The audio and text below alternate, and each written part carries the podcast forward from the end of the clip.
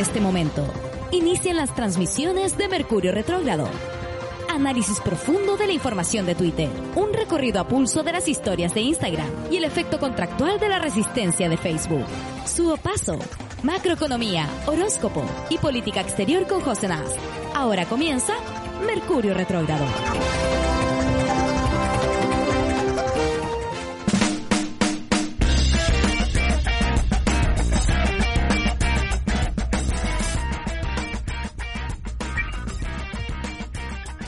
Bienvenidos a Mercurio Retrógrado. Yo estaba esperando que, eh, que su que su saludara y su de haber estado esperando que yo saludara. Pero la veo, eh, la veo aquí. ¿Qué estás desayunando? En el bosque.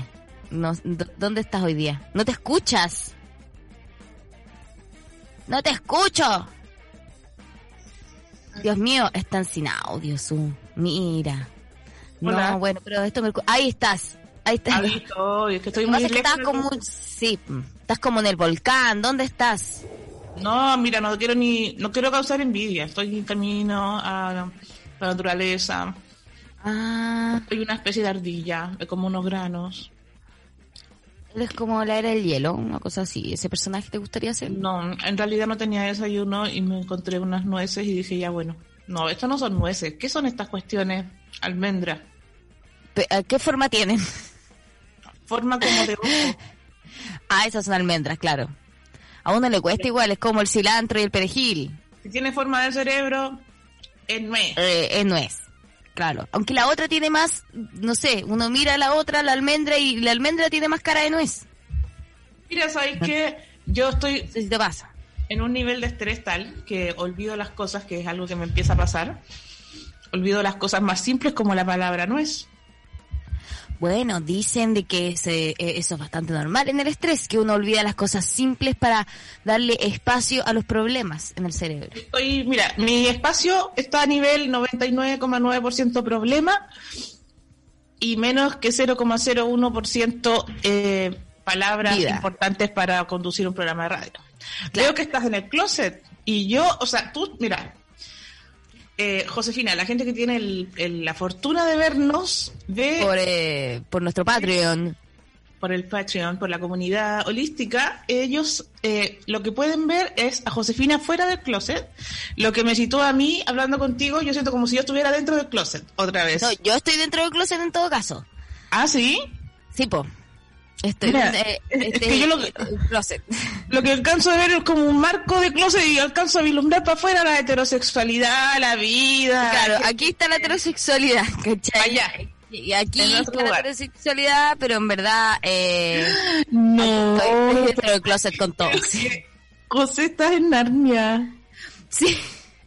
Oye, pero ¿por qué, ¿por qué lo hiciste?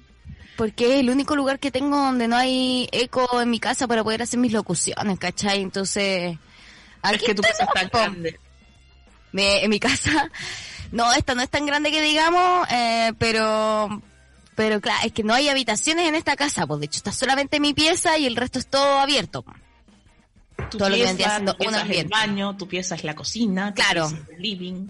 Igual esas cosas yo no las encuentro tan incómodas, como poder cagar cocinando. Me gusta, sí, mira, si yo estoy pensando francamente en vivir en un domo. Mira. Y me di cuenta que ahí todo es todo. Todo, sí, po. Water, cama, cocina, todo. Todo está en el. A mí eso igual. No, o sea, mira, entre que me gusta, porque sí, porque te tenés que mover menos, ¿cachai? Pero tenés que vivir solo. Yo soy mala para eso de, de compartir con mucha gente todo el rato en el mismo espacio. Nunca, no quiero hacer eso nunca, ya lo viví en pandemia y fue una pesadilla y no quiero compartir con gente nunca. Claro, entonces el domo hay que pensarlo como algo personal. El domo es personal. El domo cada quien con su propio domo. Cada, cada quien con su domo. Cada potito y cada cerebrito es su domo, dándole vuelta a sus propias ideas, eh, administrando el espacio de sus propios problemas en su cerebro. Claro, claro podéis hacer tu propio Feng Shui en tu domo, porque además como no hay esquinas es más fácil ir cambiando las cosas, yo creo va rotando simplemente la energía en el domo. He recibido opiniones, hay gente que dice que cuesta más poner los muebles porque como todo es redondo, tú querés poner el plasma ultra plano Y la weá, ¿cómo chucha la vaya a poner en un círculo? Pucha, que yo pensaba que la gente con domo no tenía plasma, pero... Pero... Puro prejuicio, puro prejuicio de mi vida. Alguien que tiene domo debe tener plasma. Yo, está bien, está bien. Uno quiere estar en contacto con la naturaleza, está bien, está bien, está, bien. Uno quiere estar ahí en la naturaleza. Uno pero su sin no es su. Como cuando, cuando estuvo la Manuela Infante y calculábamos que éramos naturaleza. Es bonito Pero parte de mi naturaleza es ver series por Netflix. Mira, sí, y, y bueno, ¿qué estáis viendo ahora?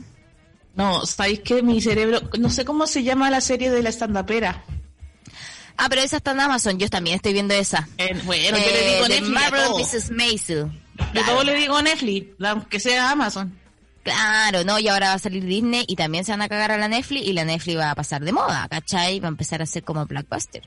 Es que ¿sabéis por qué empezó a pasar Netflix de moda? Porque al mismo tiempo como se pusieron a producir ellos las películas y ellos las series, eh, es fuerte igual que un solo grupo de millonarios haga, haga todos los productos culturales. Claro. ha pasado por el sedazo de su ideología, entonces todas las series hubo, un tiempo que muchas series de asesinos de mujeres, pero la visión de ellos, el punto de vista de ellos, como Is the End Fucking War o la que habíamos, esa del psicópata guapo, que todas se enamoraban del asesino. You. You. Entonces, cuando una sola cadena, imagínate, una sola empresa hace todas las películas, chuta, es complicado. Monopolio. Monopolio, monopolio. Eh, sí, pero aquí mira, yo no sé si eso realmente sucedía, pero... Pero nada, después de un rato me estoy dando cuenta de que efectivamente cada cadena que hacía sus productos va a empezar a sacar su propio canal on demand y uno después que va a tener que comprar el paquete de internet que te vende los canales on demand y volvemos a una nueva forma de cable nomás, po. todo la televisión volvió ahora sí on demand y no sé, no, la muerte de la televisión, mentira, la televisión cambió, es el nuevo cable ahora. Pero mira, canal por canal ahora, todo más caro. Oye, todo es todo caro porque la plata no vale nada. sí, yo cuando empezó la pandemia dije, bueno, ¿sabéis que pagar un Amazon total? ¿Cuántos serán? ¿Seis mil pesitos? ¿Siete mil? ¿Seis mil? No sé cuántos, cinco, seis, no sé calcular mucho el dólar. Pero dije, no es tanto, pero vamos sumando. Vamos sumando. Que el Amazon, que el Fox Premium, que el HBO, ah, que, el, Netflix, que este, que el otro. Y lo que menos tengo es tiempo para ver todo eso, porque para pagar tanta, tanta hueva que tengo que comprar, tengo que trabajar como 20 horas diarias. ¿En qué momento voy a ver tantos canales que Para ver cosas. Uno trabaja ahora para ver cosas. Si Yo trabajo para pagar los on demand.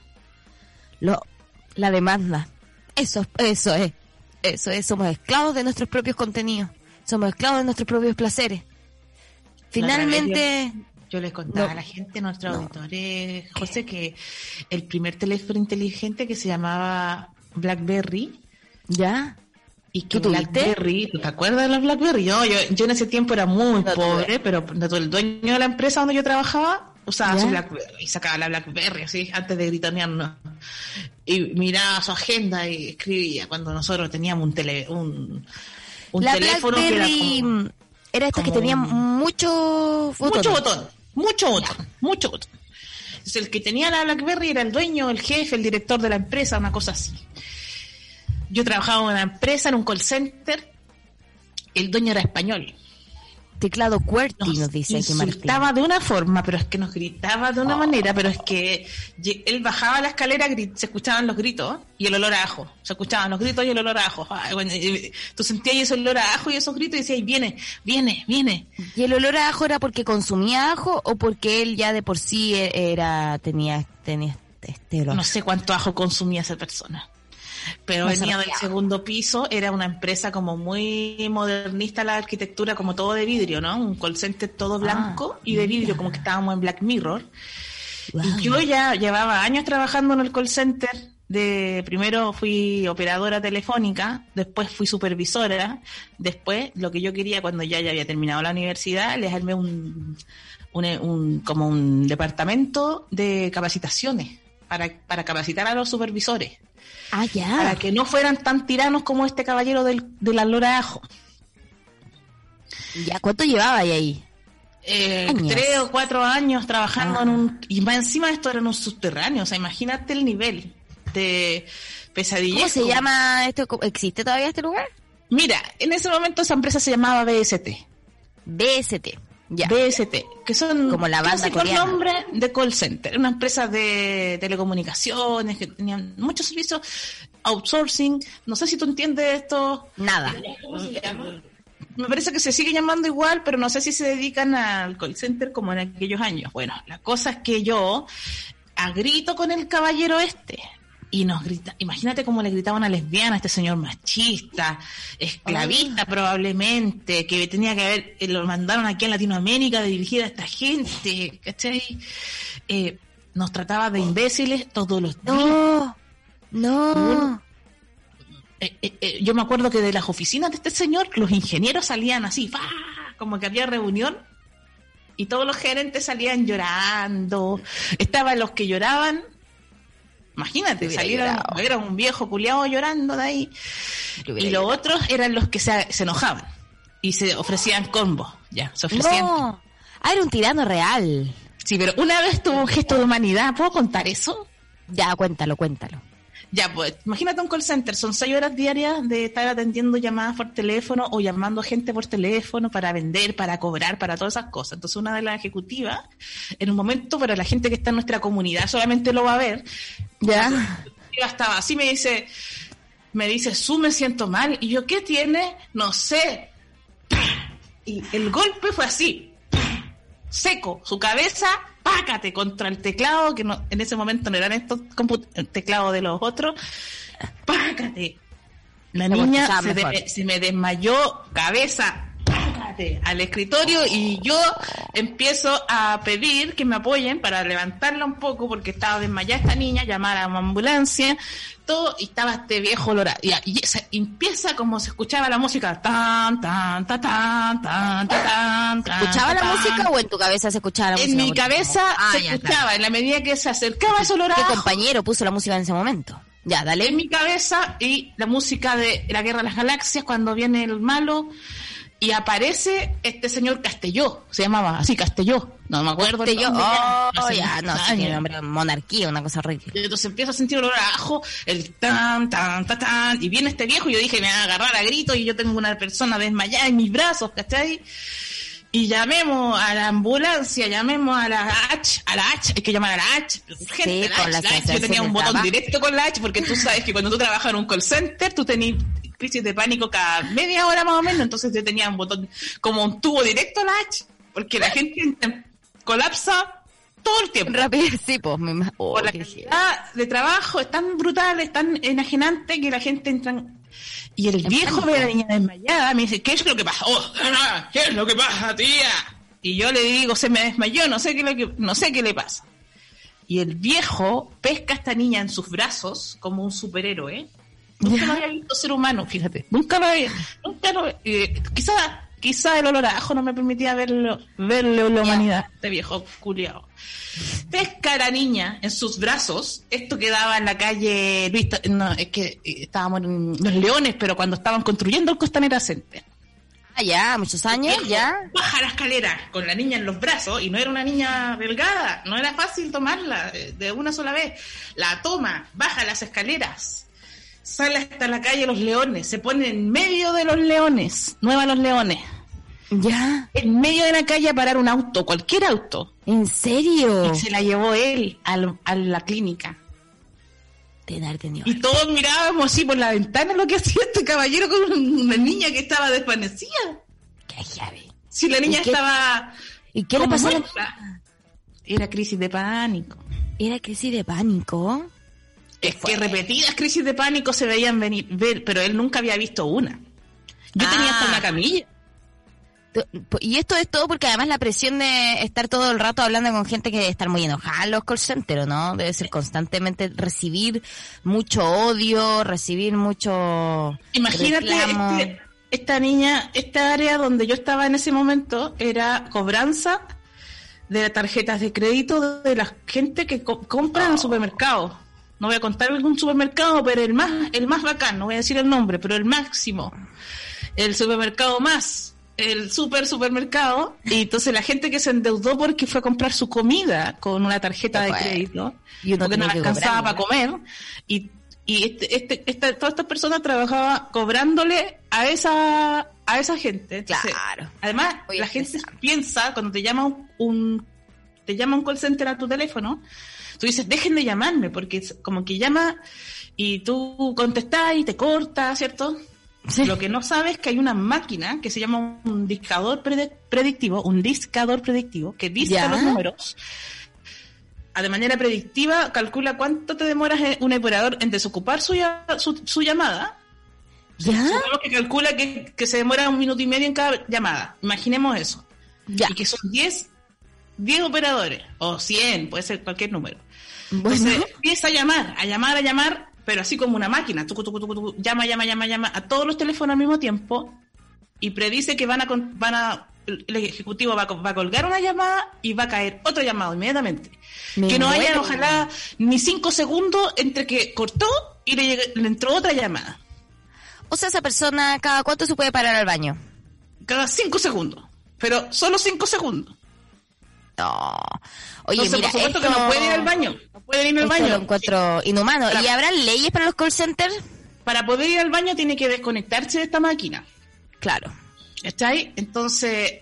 Y ahí te pueden paquear cuántas veces atendiendo, le cae un llamado, la persona en su casa cree, usted me está llamando, dice la persona en su casa. Ah, pero usted me está llamando, pero en realidad él está sentado y hay una máquina que llama, llama, llama, y le, cuando contesta, aló, le cae a la persona el llamado, al ejecutivo. Se cortó esa llamada y le cae otro, y otro, y otro, y otro, y otro. Así Muy rápido. Tratemos de ser un poquito más de humanos con los, con los call centers. Yo hablo mucho de mi de call center cuando hago estándar, porque fue, fue macabro en realidad ese tipo de trabajo. Y, y como la persona no puede nunca dejar de trabajar, está hecha una máquina para que nunca deje de llamar y nunca deje de hablar con un cliente. Imagínate llamar a alguien para cobrarlo, o sea, no es ninguna llamada amable ni, ni Recibe un montón de insultos, recibe un montón de rabia y la gente muy seguido llama al call center por muchas razones, por ejemplo, si le cayó el, el BTR, cualquier cosa como esa, o tú cuando querías renunciar a BTR. Sí. Y la persona que te responde es una persona que está en esa máquina. Claro. Es como si la persona ya fuera una máquina. Hoy no, es parte de un engranaje maquiavélico. Y el pobre cabro y el cabro un jefe con Blackberry. Y tú, y, tú, y la gente llama al call y, y, llama y empieza, eh, ustedes son unos ladrones, vamos a estar por cuáles. Y el cabro es un cabro de 25 años que acaba de salir de ingeniería, que no encontró nunca trabajo que le importa un cuesco lo que te le estás diciendo y que ya lo han insultado durante cuatro horas más o menos, entonces tú eres el, noveno que lo insulta el día de hoy y hay que generar una herramienta psicológica muy fuerte para no colapsar constantemente en ese tipo de trabajo, es muy duro. ¿Y existen pausas activas? ¿Existe algún tipo de meditación? Yo me acuerdo que tenía una amiga francesa que trabajaba en un call center y la loca me decía que ya ya llegaba un momento donde como que ella eh, trataba de entrar en un como en un círculo nomás, ¿cachai? De no de sentir de que ella no se podía involucrar con nada de lo que le pasara ni lo que le decían. Porque era doloroso, decía, estoy seis horas en verdad recibiendo insultos, ¿cachai?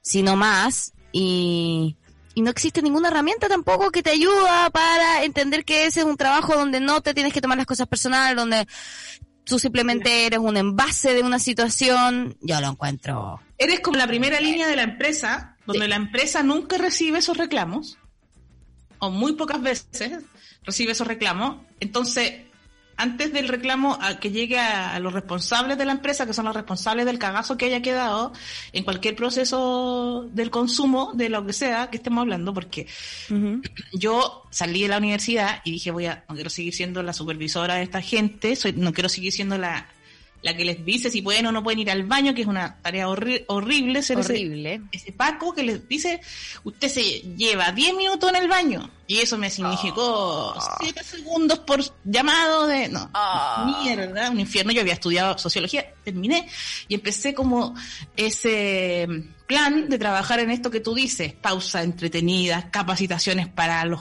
para los supervisores, para que para que la gente trabaje un poco en mejores condiciones, todo ese asunto.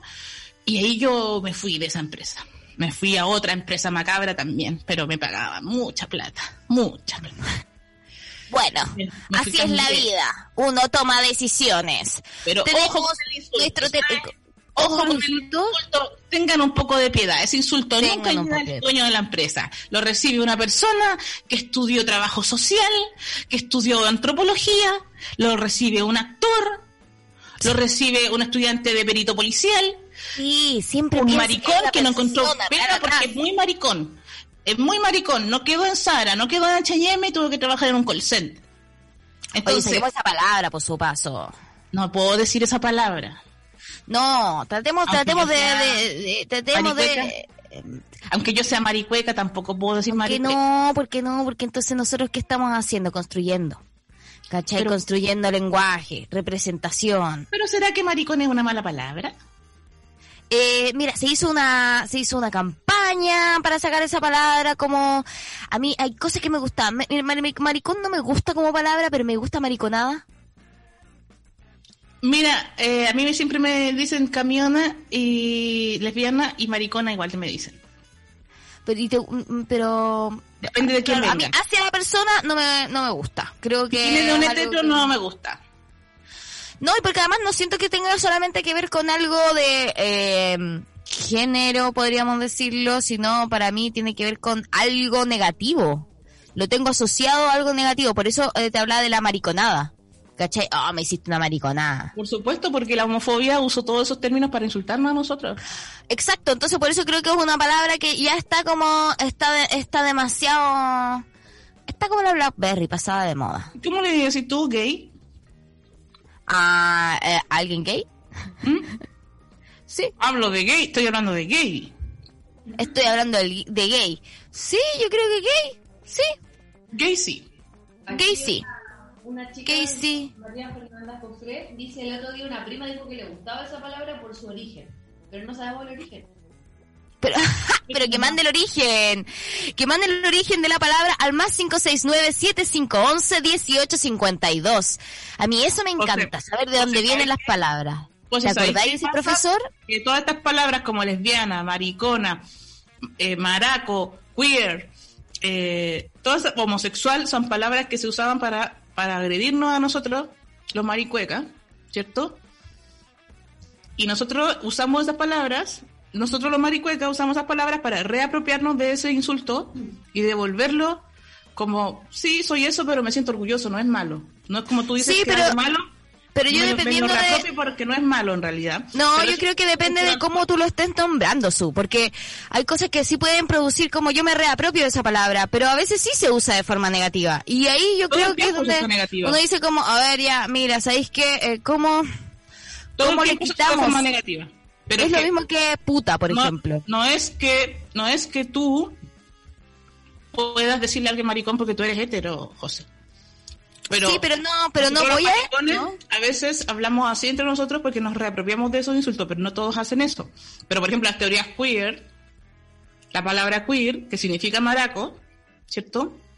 Significa maricón. como desviación. Tú la ocupas, tú la ocupas porque es un insulto que te estás reapropiando, pero eso obviamente no lo puede hacer un hétero, tiene que hacer una persona, si es que quiere hacerlo una persona que sea homosexual, no la va a hacer un hetero cis, ¿cachai? Sí, pero bueno, en la concepción de cómo el lenguaje se, se construye, nosotros también podríamos decir, bueno, las palabras son palabras, todos las deberían utilizar, pero ¿cuál es la concepción para empezar a ponerlas en una frase? Por eso yo digo, mariconada, maricón, ¿cachai? Él es un maricón, ¿siempre va a tener que ver con algo sexual? Yo creo que ahora ya no. Y creo que por eso se hizo una campaña, no sé si se acuerdan de esta campaña que creo que tenía de rostro Jordi Castel, una cosa así, para sacar esa palabra.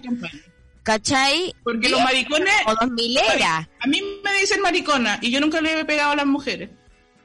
Entonces, esos maricones el que le pegan a las mujeres, encuentro que los heteros sí son los que le pegan a las mujeres. Pero es que por eso mismo yo creo que la palabra tiene, unas, tiene una cantidad de acepciones muy difíciles, ¿cachai? Creo que es una palabra polémica. Me gustaría saber cuál es el, eh, el pretérito, la prehistoria de esa palabra, si la pueden enviar estaría todo bien. Y queer también tiene un, eh, tiene un pretérito hermoso para mí, que hasta cierto punto partió siendo un, algo que hablaba de desviaciones y ahora en verdad es, nada, es casi un movimiento, es casi una moda para algunos también, ¿cachai? Eh, hay una apropiación distinta. Creo que esa sí es una palabra que logró una apropiación distinta, ¿cachai? Eh, Pero la, la, palabra queer significa maricón, pues entonces si tú dices, esta sí logró es porque es de habla inglesa. Y como nosotros la adoptamos acá en Latinoamérica... Pero no significa maricón. Mira, vamos a buscar es un insulto, es un insulto, a, es como el insulto más agresivo de cómo se llama a un gay en Estados Unidos. Es como la palabra más ruda de para insultar a un gay. La palabra más ruda. Este nivel. Es raro. Pero raro de maricón, de maraco. Sí, por supuesto, pero pero por eso yo creo que sí logra cambiar, eh, que eh, queer sí logra cambiar su, su significado. Porque es una palabra en inglés. Sí, pero yo también creo que ellos lo apropiaron, ¿cachai? De una forma distinta. yo me apropio de la palabra lesbiana y maricona y torta y camiona. Pero yo creo que lesbiana es muy distinto. Ah, lesbiana no se usa para insultar, dices tú. Sí, yo creo que sí se debe usar para insultar, pero no es un insulto. ¿Cachai? No es un insulto, maricón tampoco. Porque aquí tenemos un mensaje. Hola Mercurio, Hace un par de años estaba trabajando en un call center que le prestaba servicios a una empresa de gas, que no diré cuál. Y nuestro trabajo era agendar los pedidos de gas. Un día, pasada la hora de agendar, llamó una señora pidiendo gas y le dije que a esa hora ya no lo podía agendar para el mismo día, que no le podía asegurar que le fuese a llegar el mismo día. Pero ella le pidió igual, más tarde. Casi a la hora de salida, llamó el marido diciendo que llegó a su casa y su esposa no le tenía la comida hecha, no le había dado comida a sus hijos y no le había bañado por culpa de nosotros, porque no le llevamos el gas, así que le tuve que pegar y que era nuestra culpa que él hubiese, que él lo hubiese pegado. Supuestamente la empresa tomó cartas en el asunto, pero yo no pude más y renuncié unos días después. Ese no es un maricón. Ese es un hetero. Ese, claro, porque el maricón era el que le pegaba a la mujer, entonces ese no es un maricón, ese es un, ese es un imbécil, ese es un... Es un violento. macho de mierda. Pero no es un maricón. fuerte. Porque yo voy a puras maricotecas y donde van puros maricones y mariconas y nunca he visto que los maricones vayan a pegarle a la esposa, a lo mejor alguno lo hace. Pero no es su característica, no es por eso, no es por eso que le dicen así. No, pero esa, claro, esa fue una campaña. que Jordi Castell la cagó porque es un machista, terrible, hegemónico. ¿Qué pasó con Jordi Castell? Oye, tenemos audios. Él, hizo esa campaña horrible donde se le dice mariconas que le pega a las mujeres. Él fue el rostro, pero la campaña... Eh, claro, el, rostro de la campaña, siendo un gay muy conocido y muy popular, cosa que no era muy frecuente en ese tiempo. Y es muy duro que una persona gay hegemónica eh, utilice ese término que donde nos insultan a nosotros los mariquitas, ¿cachai? Nos, nos insultan con esas palabras, pero nosotros no somos gente que ande haciendo femicidio en general.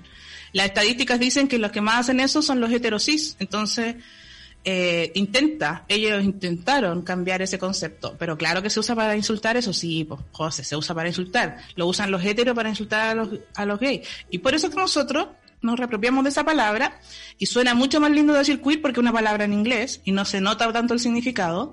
Pero cuando te dice maricón, ah, pero, pero la universidad dice queer acá, po. ¿Cachai? No, para mí queer es una cosa que ya pasó como yo empecé, no, queer for the straight guy, empecé con esas cosas, ¿cachai? Como eh, cuando descubrí como una cosa Sí, pero, pero justamente cuando tú me dices como que ellos reapropian, bueno, la reapropiaron desde un lado que, eh, que no llegó a ser violento, ¿cachai? Yo siento que todavía Chile no se logra, justamente por haber tenido una campaña como la que tuvo con Jordi Castell, es una palabra que empezó a ser como las palabras prohibidas, ¿cachai?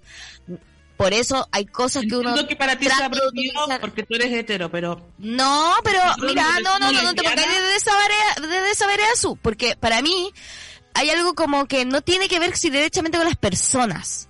En este momento, para mí empezó a ser como, a ver, ¿cómo trato de que algo no insulte más allá de que yo lo sienta o no lo sienta?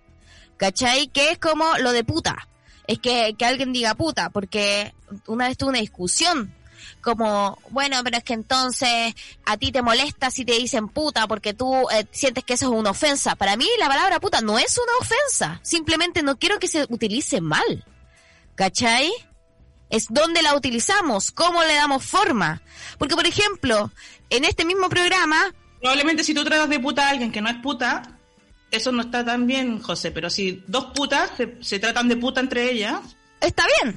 Yo soy lesbiana y soy maricona y me lo dicen todo el tiempo para insultarme, entonces yo a veces digo que soy maricona en el show de stand-up o en distintos momentos, pero es distinto porque yo sí soy maricona, porque a mí me gustan las mujeres, ¿cachai? Sí, pero también no todo el mundo puede tener esa, esa concepción frente a una palabra cuando nosotros manejamos el lenguaje. ¿Cachai? Como lo que pasó aquí, por ejemplo, en un programa, hablar de una persona, de un tercero, ¿cachai? Eh, y, y poner una palabra ahí, donde nosotros decimos esa palabra puede ser utilizada por nosotros. Sí, tú dices, yo la puedo decir porque yo sí soy lesbiana, ¿cachai? Pucha, me parece de que nosotros podemos manejar el lenguaje dentro de la intimidad de ciertas partes y de otras no, ¿cachai? Decir mariconada, decir maricón, es una cosa de que puede venir desde que yo me siento parte de algo que me permite utilizar las palabras, pero también hay un público, ¿cachai? También hay algo que estamos tratando de entender, estamos tratando de formar, ¿cachai? Como formar realidad. No sé si te acuerdas cuando decíamos como, bueno, a ver, la ficción arma realidad o no. Lo mismo yo creo que nosotros armamos lenguaje. Entonces hay palabras que hay gente que puede ocupar y hay palabras que otra gente no puede ocupar. Sí, es cierto, pero entonces hay que entrar en esa, en, en ese nivel de lenguaje, ¿cachai? Pero la pueden ocupar un hétero igual puede decir maricón y va a ser un, hueón homofóbico, igual como un blanco puede decir negro y va a ser racista. No es que no pueda decir negro, pero va a ser racista decir esas palabras. Probablemente entre negros se dice negro y, y no se considera racismo, pero sí si un blanco trata de negro a otro, sí puede ser racista. No, no es lo mismo por la persona que enuncia las palabras. Es muy distinto estar en una posición de hegemonía. Ser hétero es una posición de hegemonía frente a un maricón. ¿Cachai? El hétero está en hegemonía, sufre menos daño por ser hétero que el maricón por ser maricón. A mí me matan por lesbiana, me persiguen, me han abusado sexualmente. Muchas cosas me han pasado por ser lesbiana, que en general al hétero no le pasan las mismas cosas, entonces están en, hegemonía. Entonces cuando viene el hétero a decirle maricón a un maricón, eh, está insultándolo, pero desde su posición de, de estar más arriba. No es lo mismo que al revés. No es lo mismo cuando un negro le dice blanco a un blanco. No es lo mismo. Un blanco diciéndole negro a una persona no es lo mismo que un negro diciéndole blanco. Pero eso tiene que ver con los niveles de hegemonía que cada uno tiene. Sí, pero, pero yo creo que es, delicado igual. Puede usar una palabra o otro sí puede usar una palabra. Todos pueden usar las palabras y ahí se va expresando si eres homofóbico, si eres misógino, si eres racista. Ahí se va viendo con las palabras que usas. Eh, pero, pero yo creo que ahí también, eh, ahí uno se están trampando, ¿cachai? Te está entrampando porque es como a través de las palabras que algunos pueden utilizar y que otros no pueden utilizar. Y bueno, sí. Todos usan todas las palabras, pues de hecho todos usan las palabras. Pero cuando usan las palabras muestran su ideología. Se expresa, ah, ya, esta persona es homofóbica.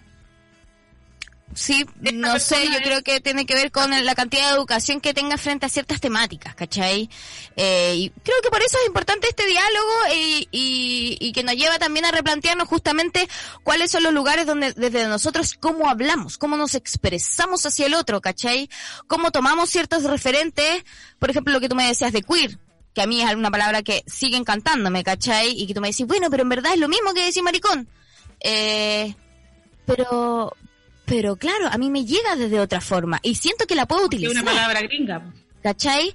Sí, pero también si la, si la suelto y habla de habla de algo que es raro, que habla algo desde lo kitsch, que habla algo desde un movimiento que ya pasó. Sí, pero yo creo que ahora ya pasó a ser una cosa distinta. a una persona, tú le dices cuida a alguien en, en, cualquier país de habla inglesa y no le estás diciendo kitsch. No, pues le estáis diciendo raro, le estáis diciendo que, que es una persona desviada. Lo entiendo totalmente. Pero, ¿cómo ahora se maneja esa palabra? ¿Cachai? Ahora tienes series que tienen esa palabra, ¿cachai? Ahora te enfrentas a cómo, tú misma me estás diciendo, cómo nosotros nos apropiamos de eso y le cambiamos el significado, ¿cachai? Y yo siento que sí me puedo acercar a eso. Ahora, indudablemente, si voy a Gringolandia o a algún país de habla inglesa y lo digo y alguien me para los carros, yo voy a entender cómo es ese impacto. Pero hasta que no lo haya vivido, ¿cachai? Esa, la apropiación de esa palabra y el cómo yo me muevo con esa palabra, va a ver como, no sé, dónde yo voy construyendo, cuáles son los límites de ese lenguaje. Lo mismo pasa con lo que me está diciendo de maricón, ¿cachai? Y para mí, claro, es fuerte cuando uno habla de otra persona de maricón, pero digo como, bueno, ¿desde dónde? ¿Desde qué es lo que a mí me han dicho que es una palabra? ¿Cómo esta se rompe? Ocupar maricón como un insulto, como un weón que hace mariconadas, como por así decirlo, es traicionero, Es muy diferente de referirse a uno mismo como una identidad de maricón. De hecho, Total, po. Mismo maricón y maricueca, po. Claro, Entonces, totalmente. Hola, llame a otro maricón. No es lo mismo que un hetero diciéndole a otro maricón. No es lo mismo que decir a otro maricón porque está haciendo una traición. Y eso es como sería ocupar el adjetivo de ser gay como alguien que traiciona. Claro. Es como decir flight para decir a alguien que es chanta, como decir a alguien que es chanta es decirle flight, pero en verdad flight es una identidad también, ¿cachai? No tiene que ver con que tú seas una persona que, que como te cagáis a otra. Entonces, Claro. Igual como en el sentido que ocupáis la palabra, y yo pienso que como que sí, queer no está tan instalada como maricón, porque queer te la están tirando desde Estados Unidos. Igual- maricón la ocupa el MBL, Mira. pero no todo el mundo conoce al MBL, entonces no está tan como ampliamente difundido que los colas se puedan llamar a sí mismos maricones y que no sea exactamente como O colas. un problema. O colas, pero ¿Y qué es colas, una, colipato, y- y gay, qué es una, es una palabra chilena, yo creo, maricona, además. Dice que viene, mira, según lo que leí como en la, en el, lo ocupaba, como que viene de España, eh, era como, deriva del nombre de María, símbolo de la mujer, y frecuente nombre de pila eh, en España del siglo VI, no, XVI. Pero eh, encuentro súper fuerte que digan, ocupada en una obra que se llamaba La vida del pícaro. mira, si yo busco el significado de la palabra hueón, también tengo acepciones que dicen que significa amigo. Pero sabemos que hueón fuertemente es usado para decir que alguien es hueón como que es un poco tonto. Más que amigo, en nuestro país usamos la palabra, pero también significa amigo. Si tú vas al significado de las teorías queer y quién inventó ese, ese término para hablar de las, de las políticas homosexuales, pero que no quería llamarle homosexuales porque homosexual significa enfermo, porque lo inventaron los médicos ese concepto, y gay significa que tú eres un homosexual pero de clase media alta como Jordi, Castell, cis generalmente de clase media, con platita, con cuerpo de gimnasio. Entonces no es lo mismo decir gay que homosexual y el término gay, perdón, el término... Eh, queer viene de unas filósofas que tomaron este insulto precisamente porque era uno de los insultos más agresivos contra los homosexuales, ¿cierto? Estoy hablando de Gayle Rubins de otra, y de otras teóricas, donde ellas dicen, vamos a usar este término para hablar de esta, esta multitud marica, que no solamente es homosexual, clase media como Jordi Claro. Castell, también hay negras, lesbianas, travestis, transexuales, pobres. Claro. LGTB, dicen acá. No entran en el mundo de los, no somos homosexuales, no estamos en el orgullo como el orgullo blanco, ¿cierto? Brandeado por empresas, sino que somos otro tipo de, de maracos, ¿cachai? Y se usó ese término precisamente porque es uno de los insultos más duros contra la homosexualidad. Y si se logra que se reapropie, y que ahora tú digas, hay series que se llaman con la palabra queer, o todos decimos la palabra queer y no es como un insulto, es porque se logró a través del tiempo que esa palabra se usara y no se usara desde el insulto, sino que se usara Claro. desde la reapropiación de ese término que era un insulto para los homosexuales. Y esa reapropiación, ¿quién las hace? Los homosexuales. Entonces, yo cuando a mí, a mí me dicen lesbiana, créeme que no fue para designarme ni fue porque era algo bonito. Era una palabra para ofenderme, igual como cuando me dicen camiona, también me dicen camiona para herirme, y también me dicen maricona para herirme, y creo que es mi labor como maricona eh, usar esa palabra para resignificarla, y si no la digo, por ejemplo, si dijimos, ya, le me vela, pero deja de decir maricona cada rato en tus libros, deja de decir mara- mariquita, deja de decir colipato, deja de decir esas palabras, bueno, probablemente no la vamos a reapropiar nunca, porque dejamos de usar esos conceptos. Si a lo mejor nosotros tuviéramos series que se llaman con esas palabras, si yo hablara Claro, de pero mira, pero por ejemplo, si ahora que apareciéramos viene la película- en la radio, si apareciéramos maricones en la radio, hablando de que toda la vida nos han agredido por maricones, quizás pasaría a podríamos reapropiarnos, pero como una palabra en español y sabemos lo que significa, sabemos que ha sido usada para herir, eh, nos duele. Pero cuando las universidades traen el concepto queer a las universidades y se reapropia por maricones de, plata que van a las universidades, que son teóricos muy cool y muy fashion, entonces nos suena bonito. Y además hay series, hay películas, pero nosotros no hemos hecho una, peli- una película que se llame Maricones, ¿cachai? O yo voy a hacer una serie que se llame Camionas, ¿cachai? Pero a lo mejor si existir. hubiera eso y yo me tra- y esa serie se transformara en un icono cultural, Sí. tal vez dejaríamos de pensar que esa palabra es para herir. Total, momento totalmente. Pero estamos hablando de una palabra que pasó justamente por esta polémica, ¿cachai? Yo la sigo usando porque yo soy maricona, a mí me dicen maricona a diario en la calle cuando voy caminando. Eh, desde niña eh, me insultan con esas palabras y yo he hecho el gesto de reapropiarme porque no creo que eso que ellos dicen que es algo malo que me gusten las mujeres eh, o que me gusten las personas no, no hetero sea algo malo, entonces yo lo sigo usando y digo yo soy maricona, en el cole estaba lleno de maricones, yo voy a ir a la maricoteca, yo hago stand-up para maricona, yo soy maricona, mira, aquí yo está la, soy lesbiana, lo digo siempre, porque la gente usa esos términos para herirme a mí, y yo estoy diciendo de vuelta, mira, yo soy eso, pero para mí no es un insulto. Yo no le podría decir al MBL, deja de decir maricón. borremos la palabra maricón porque es muy fuerte. No, pero no, no, no, yo creo que, mira, yo creo que él justamente puso estas palabras en la palestra. Mariquita linda, ¿cachai? Eh, el, eh, simplemente creo que al construir justamente el lenguaje que estamos armando ahora, que estamos diciendo la resignificancia, hay cosas que hay que empezar a, a soltar o a releer o a, o a buscar para que también cuando decimos como bueno desde dónde vienen las palabras, desde dónde yo no quiero que me insulten, pero claro, si me decís lesbiana es un insulto, es utilizada como un insulto, pero la base de la palabra no, y eso hay que cambiarlo, ¿cachai? Mariquita, como un poco lo que me está diciendo la Pauli, supuestamente nace como un personaje que debe haber estado trasvestido, porque haber sido una María hecha por un hombre, me imagino, y de ahí sale el personaje. Entonces, ahí, ahí, ahí se les sitúa en una situación que quizás era ridiculizable. ¿Cachai? Em, no sé, me imagino. Eh, vean el, no sé si vieron un documental que hay en Netflix, ya que estábamos hablando de que pasó de moda, pero igual hay cosas que están bastante bien, que se llama Disclosure, que habla un poco de eh, la historia de los transgéneros, de, de la gente transgénero en la historia del cine un poco en la historia del cine, de la televisión, de todo eso. Y como algunos nunca salieron del nunca salieron del closet de ser disclosure es como eso, es como es como revelación, eso significa. Y como que nunca le dijeron a la gente de que en verdad había, eh, habían transitado por otro género. ¿cachai? Por, por miedo, porque la figura que se mostraba en todos lados públicamente del transgénero era algo malo. Siempre eran, siempre eran la gente que se prostituía, siempre eran asesinos, ¿cachai? Siempre era la gente de la que se burlaban.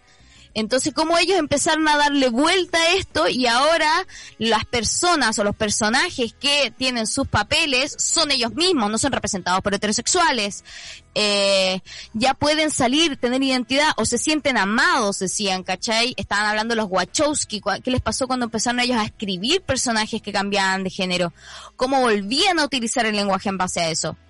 Entonces creo que es un camino más largo eh, del que pensamos el volver a decir como, bueno, que no nos den vergüenza estas palabras y volver a utilizarlas. Y quizás lo que dicen de queer sí, quizás todo lo gringo para nosotros es más fácil porque no entendemos de venida eh, el significado. Pero sí se ha hecho ese trabajo, creo, yo con esa palabra.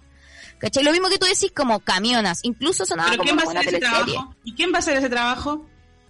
La apropiación la tienen que hacer Las mariconas como yo, Las mariconas como yo tienen un programa de radio y dicen, hola, aquí está la maricona de tu mañana, desinformándote como cada día, porque si no lo digo yo, ¿quién va a hacer ese trabajo? Tengo que esperar que venga un, un macho hegemónico a hacerlo para que yo le crea. No, todos los maricas estamos súper fuera de los medios de comunicación excepto los hegemónicos como Jordi Castel, claro.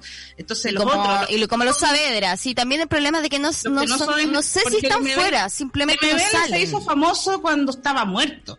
O sea, ahora todo el mundo raja vestiduras por el MBL, pero el MBL no lo tomaban así como un, un gran icono cultural en, en su momento. Cuando él escribía, nunca, yo creo que hasta el día de hoy no, él no recibió premio de literatura, no era respetado por los otros escritores, ¿entiendes? Entonces, nosotros los que no somos hegemónicos, eh, venimos a estos medios que son alternativos a decir, mira, la, lesbiana de la mañana te va a informar hoy día y no soy ni bonita, ni, ni soy flaca, ni soy de clase alta, ¿cachai? Y digo, mira, aquí la lesbiana pobre, la maricona de tu mañana, te informa y eso, eso es parte de lo que hay que hacer para que algún día eh, alguien cuando me quiera insultar, no use la palabra lesbiana para insultarme, sino que use otras palabras, como que estoy súper equivocada, que soy ignorante, podrían insultarme de muchas otras formas. Claro. Pero no Entender lo que es un insulto.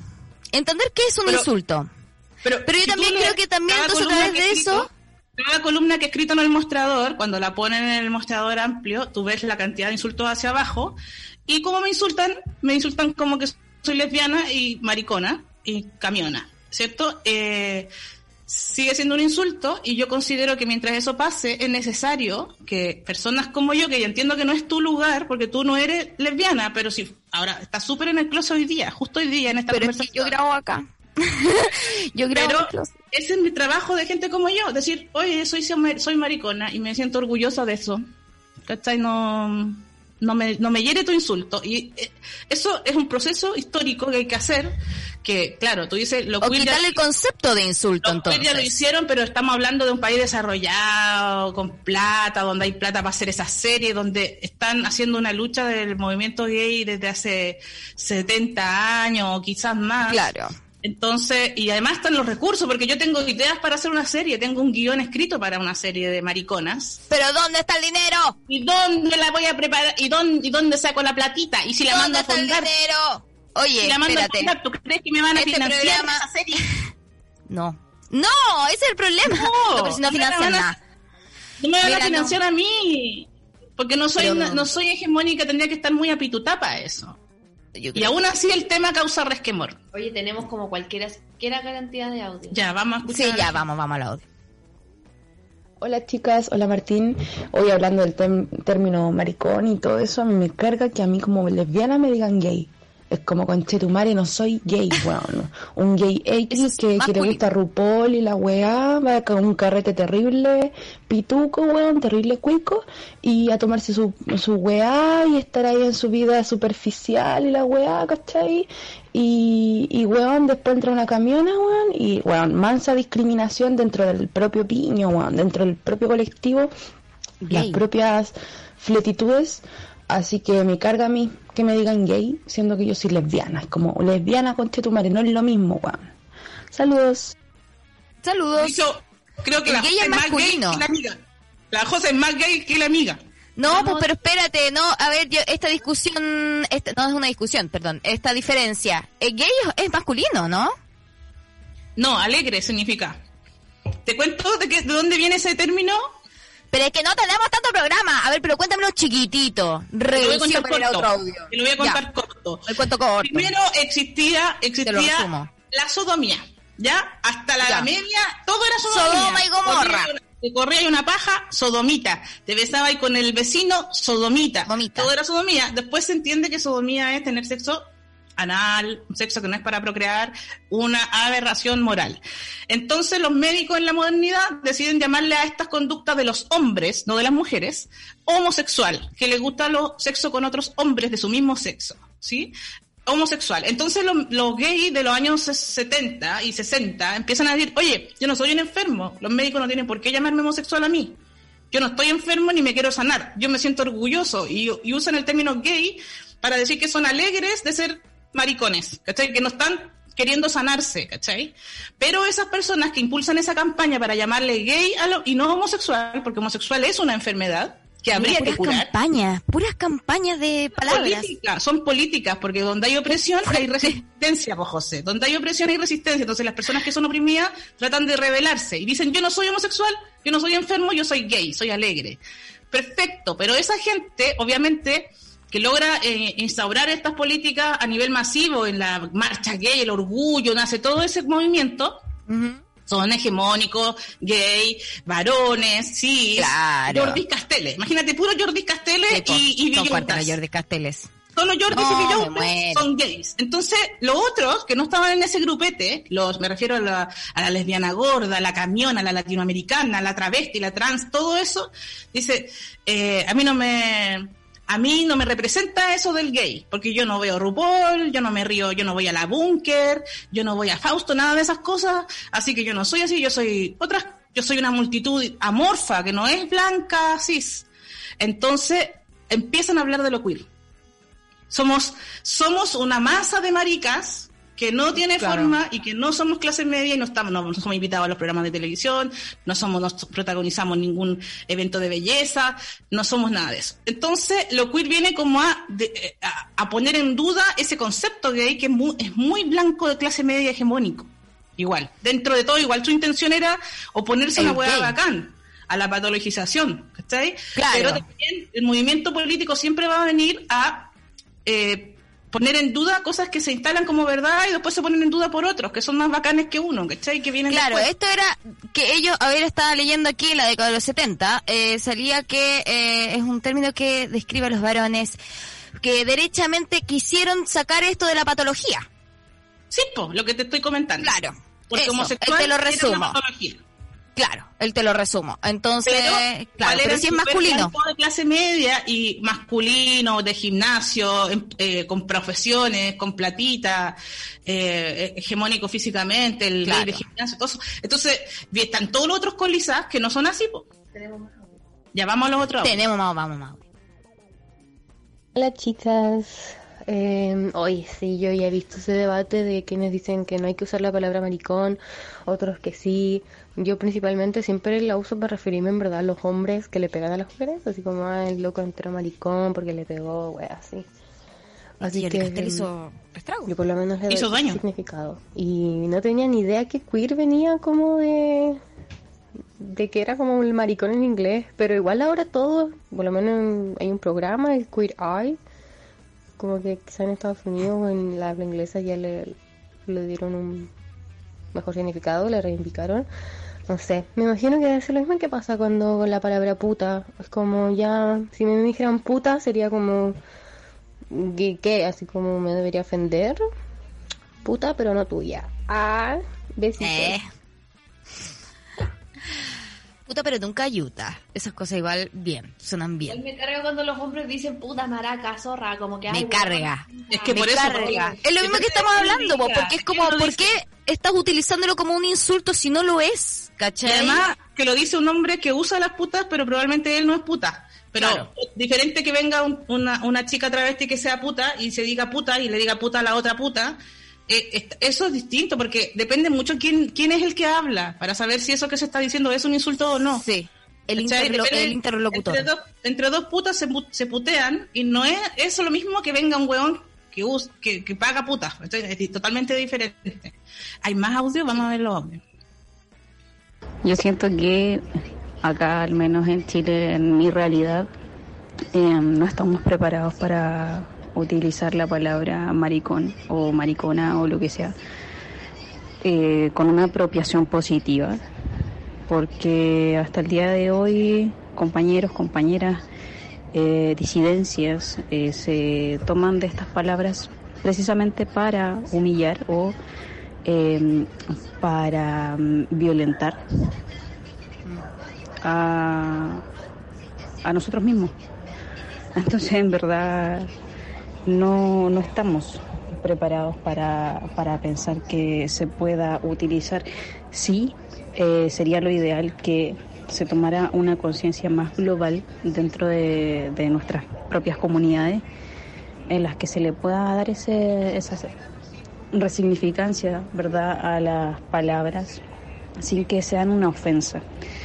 Pero es re complicado porque a nivel general, cultural, dentro de Chile no estamos preparados. No estamos preparados para tantas cosas. Pero amiga. mira, tampoco estábamos preparados para el divorcio Pero, ni para el 10%. Y la tarea de nosotros es prepararnos. O sea, cuando yo me paro en un escenario y me presentan como la lesbiana del estándar, eh, yo sé que esa palabra se usa para insultar. Y yo digo, sí, mira, soy lesbiana y no solo eso, voy a hablarte harto de ser lesbiana. Y de hecho, ¿Quién no te solo está Y eso, ese, movimiento, ese movimiento es precisamente, eso que yo hago es precisamente eh, una provocación para que empieces a prepararte. Para Porque probablemente mover. mañana- tenemos que preparar, no, no, porque no estamos preparados, nos siguen matando por ser maricones, nos siguen Nunca matando. estamos preparados. No, pues entonces hay que no está preparada, hay que mover el cerco, mover el cerco co- y, y esa es tarea de, de nosotros, por los oprimidos, porque los que están acomodados en la heterosexualidad no nos van a venir a ayudar si no entienden nuestras nuestras disputas, no entienden muy bien nuestra nuestra cultura, ¿cierto? Nuestras eh, discusiones internas, ¿cachai? Entonces no nos vamos a pedir a ellos que dejen de matarnos, ¿cachai? Nosotros tenemos que empezar a instalarnos y a, a preparar, porque ¿sabes qué pasa? Que yo no les puedo pedir que me dejen de matar eh, con buenas palabras. Porque Claro. el nivel de agresión que tienen contra la comunidad Que o me maten, pero me traten bien. es muy dura, ¿cachai? Entonces yo me paro en un escenario a hablar de que soy maricona y créeme que es una, estoy tirando una bomba en un, en un bar hétero. Yo sé que estoy tirando una bomba, pero es que esa es mi, es, yo soy, yo tengo que correr ese cerco y tiene costos. No digo que esté, no, digo que estoy bien, pero es mi. ¿Qué está diciendo Paula?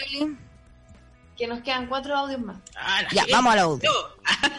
Dios mío. Hola, chiquillas, ¿cómo están? Eh, como homosexual, obvio tenía que comentar esto. Tuve, paré de cocinar para poder mandar el audio. Eh, José, cuando hicieron la campaña era como para el machito se sintiera maricón. Por eso era el maricón el que le pegaba a las mujeres. Era la ofensa para esos machos, para herir su ego. Horrible. Eh, y la teoría queer precisamente es apropiarse de tantas llantos, tantas burlas, tantos golpes y desde ese dolor empoderarse y enfrentar para siempre nuestro futuro. Eso. Que estén bien chiquillas y saluda a Martín y a la Paululi también. Ya veo a este, este amigue cocinando una serie de soltando la olla. todo, pero es que no podía dejar de mandar el audio porque esta cuestión, sabéis que enciende pasión. Eh, la pasión pero me parece maravilloso. La pasión marica que están ahí todos opinando ya. Que vengan más mariquitas. Hola Mercurio. Eh, ¿Cómo están? Comunidad Holística, Martín, José, Su, ¿cómo están? Yo vengo aquí, acabo de investigar por el Google y creo que encuentro una propuesta acertada con respecto a maricón. Eh, si bien es cierto y todos entendemos el sentido peyorativo y vejativo que tiene eh, el concepto hoy en día, viene viene de eh, una tradición española donde a las Marías se les decía marica y a los hombres que tenían el nombre María, eh, dentro de sus nombres compuestos, eh, se les decía marico. Ahí eh, se empieza a degenerar luego cuando ya denominan, denominando maricón a, a, los hombres que tenían inclinaciones más femeninas o comportamientos, gestos más femeninos. Cuando José María era homosexual. un beso a las dos chiquillas. Un beso a la Pauloli también que debe estar por ahí. Abrazo Martín y saludos a la comunidad holística. No olvidar el Patreon. Y la gallina marica. este es un marica, pero este es un marica de campo. Oye, José, pon atención en una cuestión que es importante que digamos por la radio, creo yo. Te das cuenta que el concepto de maricón apela a que te gusta que te follen, ¿cierto? Pero si vamos a la etimología de la palabra en sí, apela a que eres María, que eres mujer. Claro. Parece que parece que para la heterosexualidad y para el hombre que insulta le está diciendo le está diciendo al otro hombre mujer, mujer le maricón le está diciendo mujer y como vuelta a la misoginia de que en el fondo odian a los maricones porque son mujer o hacen lo que hacen las mujeres como que les gusta sexo con hombres ¿cachai?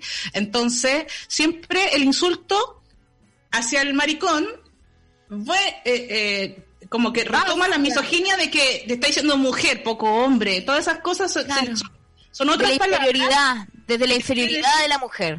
¿Por qué alguien se sentiría ofendido si le dicen mujer? Si ser mujer tampoco es una mala palabra, ¿cierto? ¿Y por qué un hombre le daría tanta vergüenza que le digan mujer? ¿Y qué sentido tendría que un señor Jordi Castell salga diciendo que maricón es el que le pega a las mujeres cuando aquí no estamos hablando de violencia entre mujeres, estamos hablando de un hombre que es fuerte, que tiene otras eh, relaciones con el poder, va y la porra a su mujer hicieron esa campaña errando el cómo, eh, lo, mismo que estábamos hablando ahora, es como, cómo se hace una campaña para que ciertas palabras se puedan resignificar y dar vuelta, como lo que estábamos hablando de queer. Aquí se quiso hacer eso, pero se hizo de la peor forma.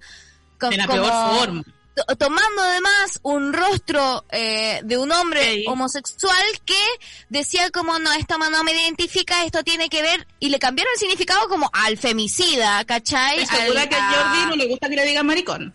Porque él no es maricón. Él es queer. Mira, yo no lo sé, igual, yo como que pero el hecho de haber sido rostro de una campaña, pero él no debe haber hecho esta campaña. Él no, pero dice, yo no soy maricón, dice. No me cuestiono nada, dice. Pero él sale, por eso lo ponen a él, para decir, yo no soy maricón. Maricón es el que le pega a las mujeres. Claro. Yo no soy maricón, no me digan maricón a mí. Maricón ¿Pero tú crees que él se lo cuestionó? Yo no, no sé, porque no cacho, no cacho su nivel de análisis. No, yo creo que Iván Zamorano es como de ese nivel de rostro, ¿cachai? Sin ese nivel de fama, pero no, no sé si se lo cuestionó. Quizás si se lo hubiera cuestionado un segundo decir como, puta, pero esto está mal, ¿cachai? ¿Por qué estamos replanteando una palabra que además no va derechamente hacia eso? Al móvil le encantó la eh, campaña Al móvil le encantó la campaña, yo ni me Porque acuerdo. sabéis que hay maricón para todo. campaña. Hay Es que hay maricón para todo, hay maricón de derecha, hay, mari- hay de todo lo... No, si esto, esta discusión maricón hay más derecha. audio. El maricón de derecha está a la orden del día. Vamos. Hola Su, hola José, hola Pauloli que debe estar por ahí y hola Martín, buenos, buenos días todavía. Eh, bueno, llevo harto rato escuchando la discusión y en verdad creo que hay muchos puntos en los que están de acuerdo. De hecho no veo, no veo tanta discrepancia entre lo que están discutiendo. Eso nomás. Saludos. Lo que estamos de acuerdo en que queremos que dejen de matar Claro. a la multitud de maricas, queer, travestis, trans y binarias, no binarias y, y- y que Estamos dejen de hablando, mm, claro, lo que estamos que pensando nosotros- es, ¿ayudamos o no ayudamos con, con esto? Nosotros nos acaloramos con estas conversaciones, pero quiero que la gente entienda de que es porque nos apasiona llegar a eh, desentrañar algo que, mira, teníamos pauta para hoy día, teníamos pauta, íbamos a hablar de Belén Matei, íbamos a hablar camioneros acerca- para mañana, empieza el Claro. golpe mañana. Mañana No. empieza la, la debacle de la política chilena con el con el paro camionero y nosotros y no, nosotros hablando acerca de eh, cómo resignificar el lenguaje, pero para que vean eh, que los amamos un montón. y Vamos. dentro del closet, la Vamos al último audio. Hola chiquillas, Eh, yo quería mandar un saludo, nada que ver con lo que están conversando, y decirle feliz cumpleaños Palomosa, que lo pase muy bien, espero que esté escuchando. Eh, la quiero mucho, hace, hace como dos años ya, y espero que este año de vida sea bacán para ella, que, que pueda cumplir todo lo que ella desea. Cosas buenas y un besito. Oh, Bonito, oh. bonito. Pero que sea hoy, porque una mala suerte. no, si eso Era otro, este era el último. Este era el último. Josefina, eh, Este siempre era el último. apasionante. Eh, entiendo tu posición, pero igual eh, creo que no. Eh, Eso de que estés dentro del closet, eh, algo me Eh. quiere decir. Y esto que te, te apasionaste, te- diría que hasta te, te ofuscaste un poco. eh, yo diría que algo nos dice tu actitud. Tú decís que tengo algo adentro. Estás en Narnia, estás en el closet. Sal ya. Que esté en el closet de un millón de cosas. En todo caso, yo creo que uno puede estar en el closet de muchas cosas. Siento que podéis tener claro. como unas cortinas como de terciopelo y cerrarlas cuando se termine el... Además que cuando Lo voy a hacer. cuando comenzamos este Mercurio retrógrado, tú fuiste la primera en ponerse bigote, Josefina. Sí, y de hecho los amo. Como tú sabes, y una vez me dijiste, ¿por qué te gusta travestirse? y yo, ¿Por qué te traviste tanto? ¿por qué te traviste Y tú tanto? no te habías dado cuenta, estabas toda de bigote. Y yo como tengo bigote naturalmente, no necesito ponerme el mostacho. Oye, sí, yo tengo, ahora me han salido más con la edad, siento yo, pero tengo como esto, el comigato nomás. Me falta aquí el, el Mira, de hitters. dale tiempo, dale tiempo. Le tengo que dar tiempo al tiempo. Bueno, está todo bien. Oye, eh, nada, saludar a toda la gente que hoy día nos acompañó en este apasionante programa y muchas gracias por enviar sus diálogos y sus eh, apreciaciones acerca del tema. Eso es bacán también porque nosotros sentimos de que no estamos hablando cualquier cosa, no estamos metidas en, Estamos en pensando. algo... Claro. Estamos pensándolo y vamos a cambiar de opinión 40 veces también. Ya, y hay que cerrar, nos dice la Pauloli una vez por todas, porque viene algo después, ya vamos a cerrar. Y mandarle también feliz cumpleaños a la Palomosa, ya que eh, está de cumpleaños, pues, y recordar que hoy día tiene show, la subo Pazzo. No, y... yo suspendí mi show. ¿Cómo? Ah, bueno, nosotros tenemos no. show mañana. Tengo el ojo así. Mañana es el tuyo. Mañana, El mañana tenemos la telekermese de la tripulación, todavía están a la venta las entradas y si conoce algún famoso y puede pedirle un saludo para la tripu, eh, por favor hágalo. Los queremos un montón, nos oímos mañana.